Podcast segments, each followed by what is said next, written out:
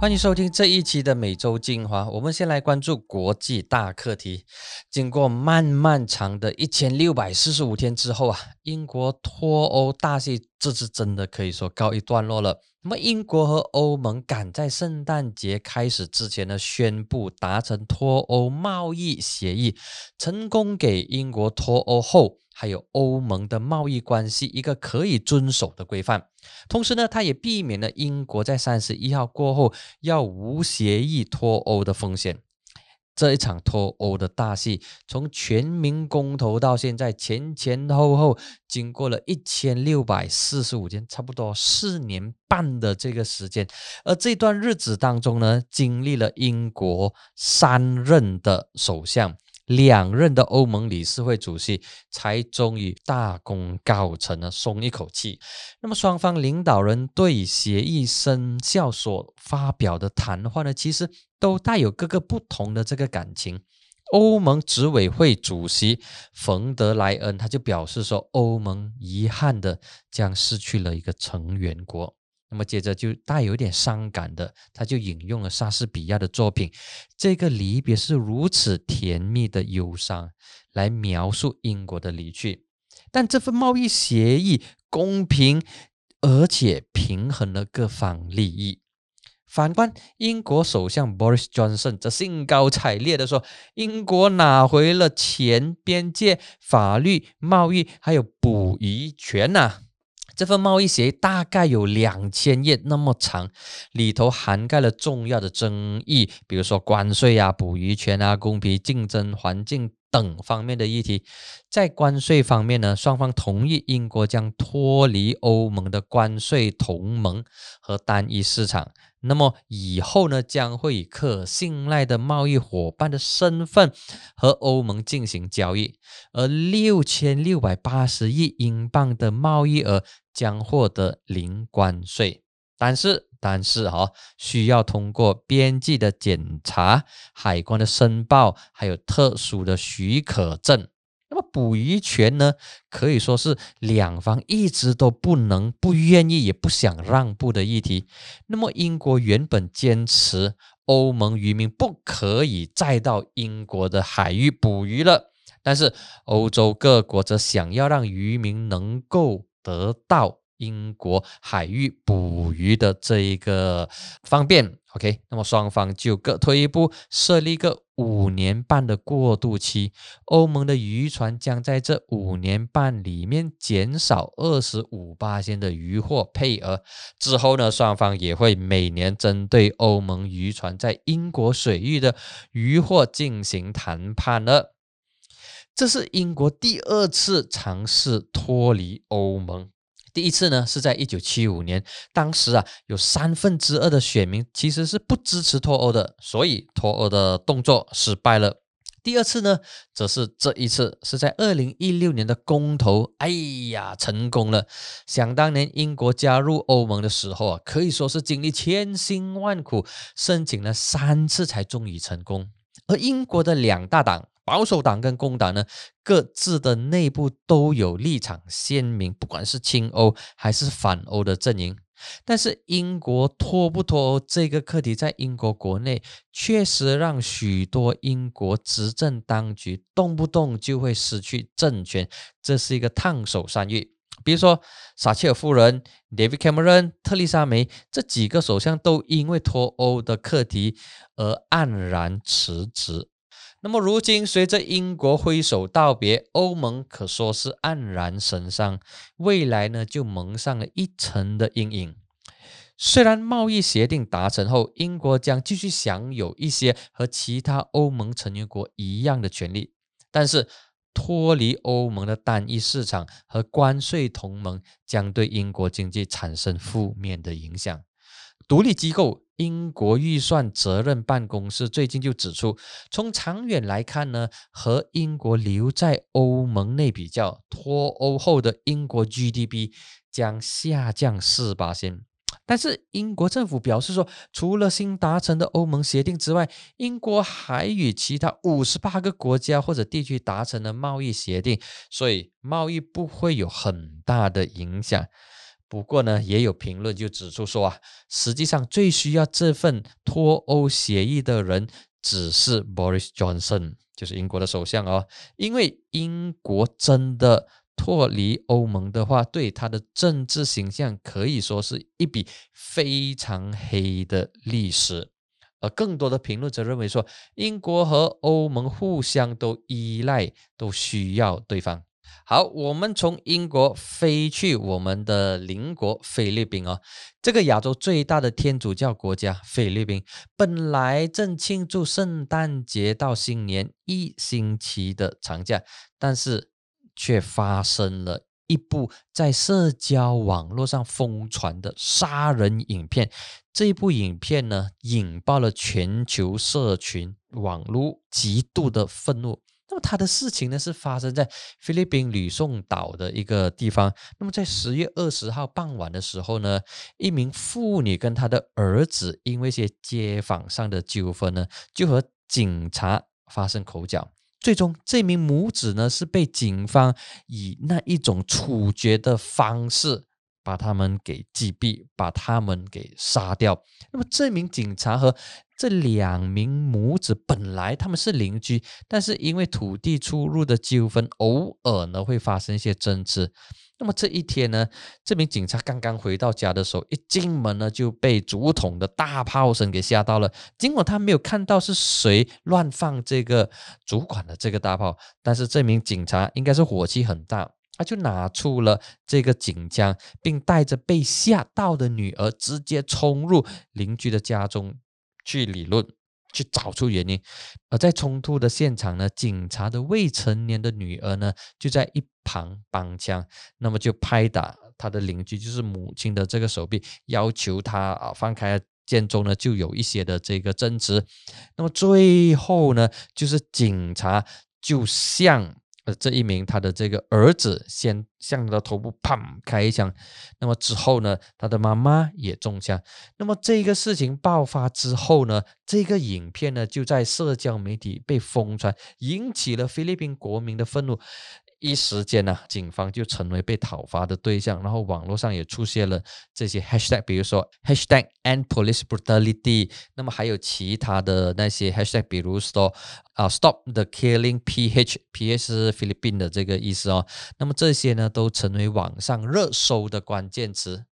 那么。我们来看哦，在菲律宾本土之外的国家，比如说有菲律宾大量移工的国家，比如说新加坡啊、迪拜啊，也都出现了关键的这一个字眼的热搜，去声援在他们家乡所发生的这个课题。那么这一个事件呢，引起了不仅仅是菲律宾的这个关注，那么其他的国家也都在关注。那么这个案件呢，已经被定为。谋杀案的这个角度来进行调查了，但是网民起底与司法记录却显示说，这名警察呢，其实过去他不仅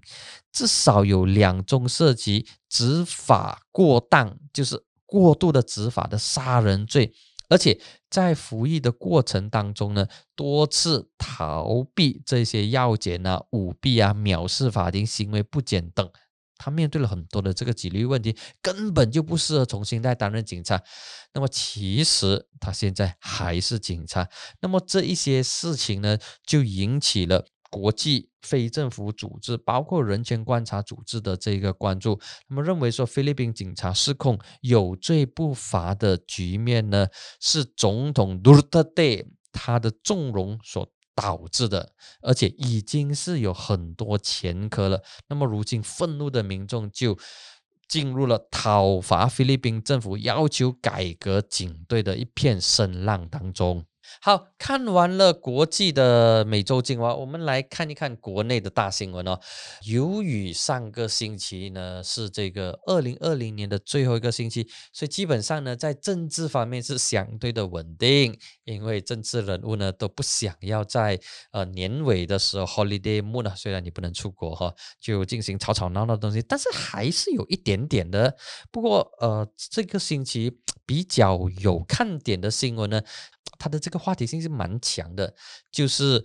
开利贾马路丁啊，我们的这个科艺革新部长啊，他在一条路破盖了，OK，他骑着脚车他跌倒了，那么跌倒之后呢，哇哦，JKR 就很快的出来啊向他道歉，那么道歉就引起了网民们的激烈的讨论，说其实很多人都因为路面上的坑坑洞洞而跌倒，有一些甚至重伤，有一些甚至连命都赔上去了。那么如果要道歉的话，是不是说 JKR 每一天甚至每一个小时都要道歉呢，那么有一些网民们呢就不断的调侃说：“哎呦，真的要谢谢凯瑞哦！如果不是他跌倒的话，那么路面上的坑坑洞洞的事情就不会受到特别的这个关注了。是不是说我们每一次都要有高官显要有这些 VIP 或者 VVIP 不小心破盖、不小心跌倒，或者是如果你期望治安好的话，那么你就比较黑心一点哦，就希望这些部长哦在路上不小心被人家打抢，或者是面对。”决夺的这个命运，那么他们才会关注治安的这个问题呢？那么如果你曾经被打响的话，那么你说是不是希望说这一些高官也同样被打响？那么这些治安的课题才会被关注呢？那么其实我们可以酸这些东西啊，我觉得民众的这个反应是很真实的，也反映出说他们面对这一些投诉无门的时候呢，只能够。转向稍微有黑心的这个想法哦，就是有诅咒的这个成分，或者是有希望这些高官显要他们也能够该是，或者是他们也面对平常百姓所面对的问题，那么通过他们的亲身体会跟感受。才知道民间的这个疾苦。那么，呃，如果每一件事情都需要这些高官部长们亲身经历之后，问题再改善的话，那么我们的制度就出现了超大的问题。毕竟这些高官显要是属于凤毛麟角，是属于非常少数的，普罗大众还是大部分。那么民众会有这一个想法呢？其实是过去累积下来的。他们当这个凯瑞跌倒的时候、摔伤的时候呢，第一时间并不是同情他，第一时间反而是同情自己，说。啊，如果我跌倒的话，我就不会受到高度的这个关注，媒体不会来报道。那么，其实政府应该要做的呢，就是通过制度的角度来解决这个问题，而不是个别的高官想要、个别的 VIP 自己经历了之后，那么才个案的来处理。那么现在开瑞的这个案件呢，就如同是个案的处理哦，因为他在那一条路跌倒，所以那一条路就赶快的铺。那么全国有很多条路都是坑坑洞洞啊，你怎么去处理呢？所以这个课题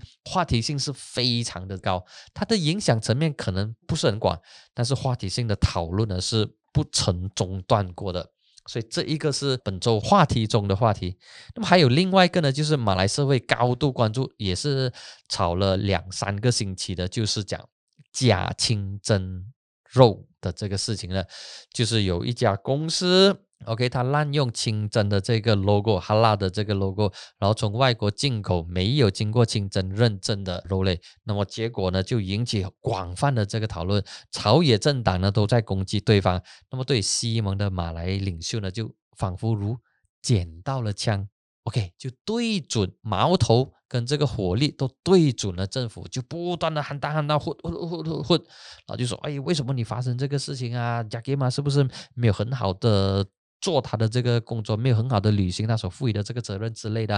哎，OK，这个吵吵吵吵吵吵吵，OK，现在终于进入了司法程序。星期三就有一家公司一对夫妻的董事在柔佛新山被控上庭了，OK，那么罪名是滥用清真的这个 logo。那么这个课题呢不会就此停止，因为 Jackim 还有其他包括贸销部呢。都会制定或者是拟定其他的这个行动蓝图，来避免这些事情啊日后再度的发生。所以这一个事情呢，刚开始的时候在马来巴炒得很火红，之后呢就进入了全国的视线范围内。那么中文报也跟进的这个报道，还有另外一个就是中文报高度报道的，因为它涉及行动党的老大跟马华的老大。行动党的老大是秘书长兼前财政部长兼前滨州首长，而马华的老大呢，则是总会长兼交通部长魏家祥。那么两个人吵什么？两个人吵槟城的渡轮啊！哎呀，我是槟城人，渡轮对槟城人来讲说有特别的意义跟特别的符号。那么我很喜欢用这个比喻哦，槟城跟香港。那槟城跟香港呢，都曾经是英国的殖民地，都曾经是自由港。那么香港呢，有三大的交通工具，是凡是去到香港的人，如果你有机会的话，你一定要尝试的。而这三个交通工具呢，在槟城以前也有的，是哪三个？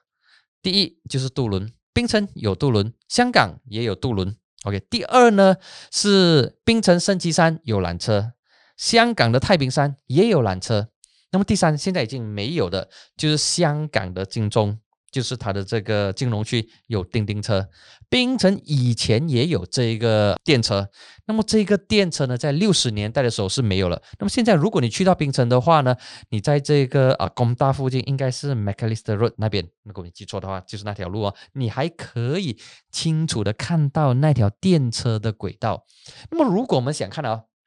如果电车现在还存在的话，当然它扮演公共交通的这个角色已经被稀释掉了。但是如果把它转型成为这个旅游的一个产品的话，试想想，香港有的缆车、叮叮车跟这个渡轮。而槟城如果也有这个叮叮车的话，那么其实槟城是跟香港是很相近的。但是现在呢，槟城渡轮呃很快的就会没有掉了哈，变成这个双层的这个快艇。OK，渡轮走进历史了，我就不讲。呃，林冠英跟这个魏家祥之间两人的这些口水战，因为他们的这个呃水分太多了，双方都有自己的论述，双方都有自己的论点跟自己支撑自己论点的那些数据。坦白讲，我没有很认真的去看他们的那些论据跟那些数据跟那些数字，所以我就不去。批评就不去谈那些东西哦，因为谈得来的话呢，其实要花很多时间去去研究到底谁讲的东西是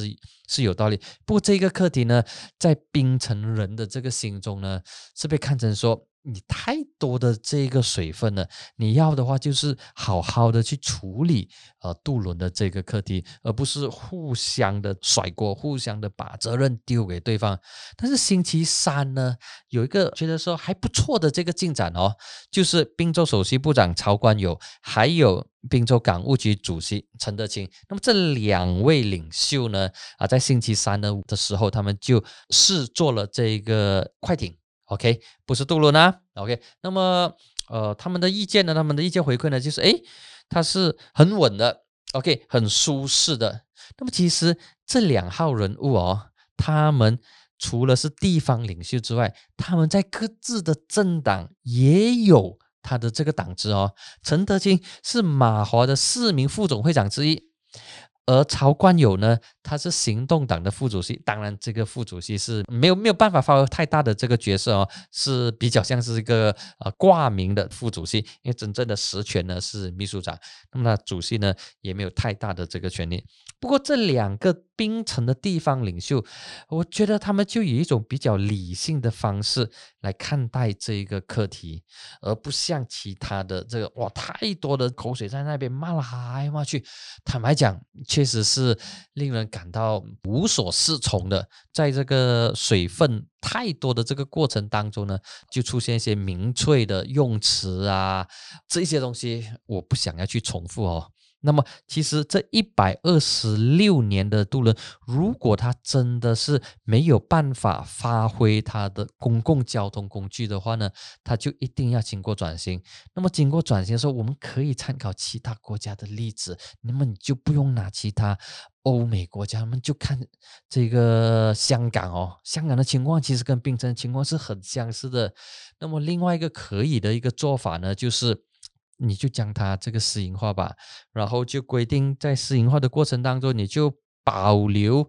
一两辆，然后让它成为观光的这个船。那么其他的这些渡轮啊，你要把它改成啊餐馆啊，把它改成这个出租的这些办活动的空间都可以。那么就让私人企业就让他们去处理吧。那么如果私人企业他们有自己的 business plan。啊，他们有自己的想法，把它变成一个赚钱的这个生意的话，那么你就佩服他们。那么如果真的是做不到的话，那么才想其他的这个方式，而不需要有太多的这一个口水战在里面呢。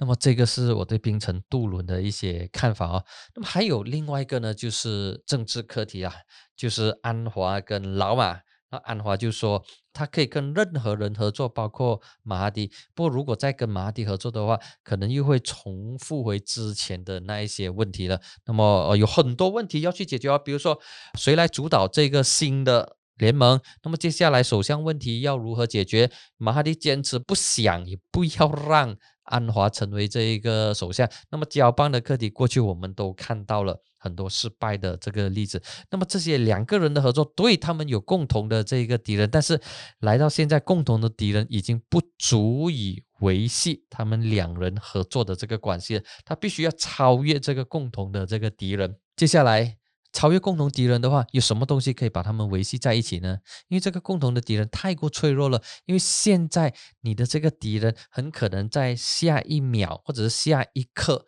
他可能不是你的这个敌人。因为现在你也不需要去分敌人跟朋友，已经很难分了。敌友经过了我们讲的西兰的政变之后呢，情况就变得啊非常的这个复杂。所以啊，这个呢就是二零二零年最后一个星期的。新闻重点，政治新闻不多啊。除了刚才提到的安华跟这个老马的课题之外，其他的都算是还好吧，就是稍微的冷静，然后没有太大的这个争议。不过，二零二一年之后，新的战场又会再开了，那么到时再跟大家继续关注政治时事的课题。感谢你收听这一期的每周精华，我们下星期再见。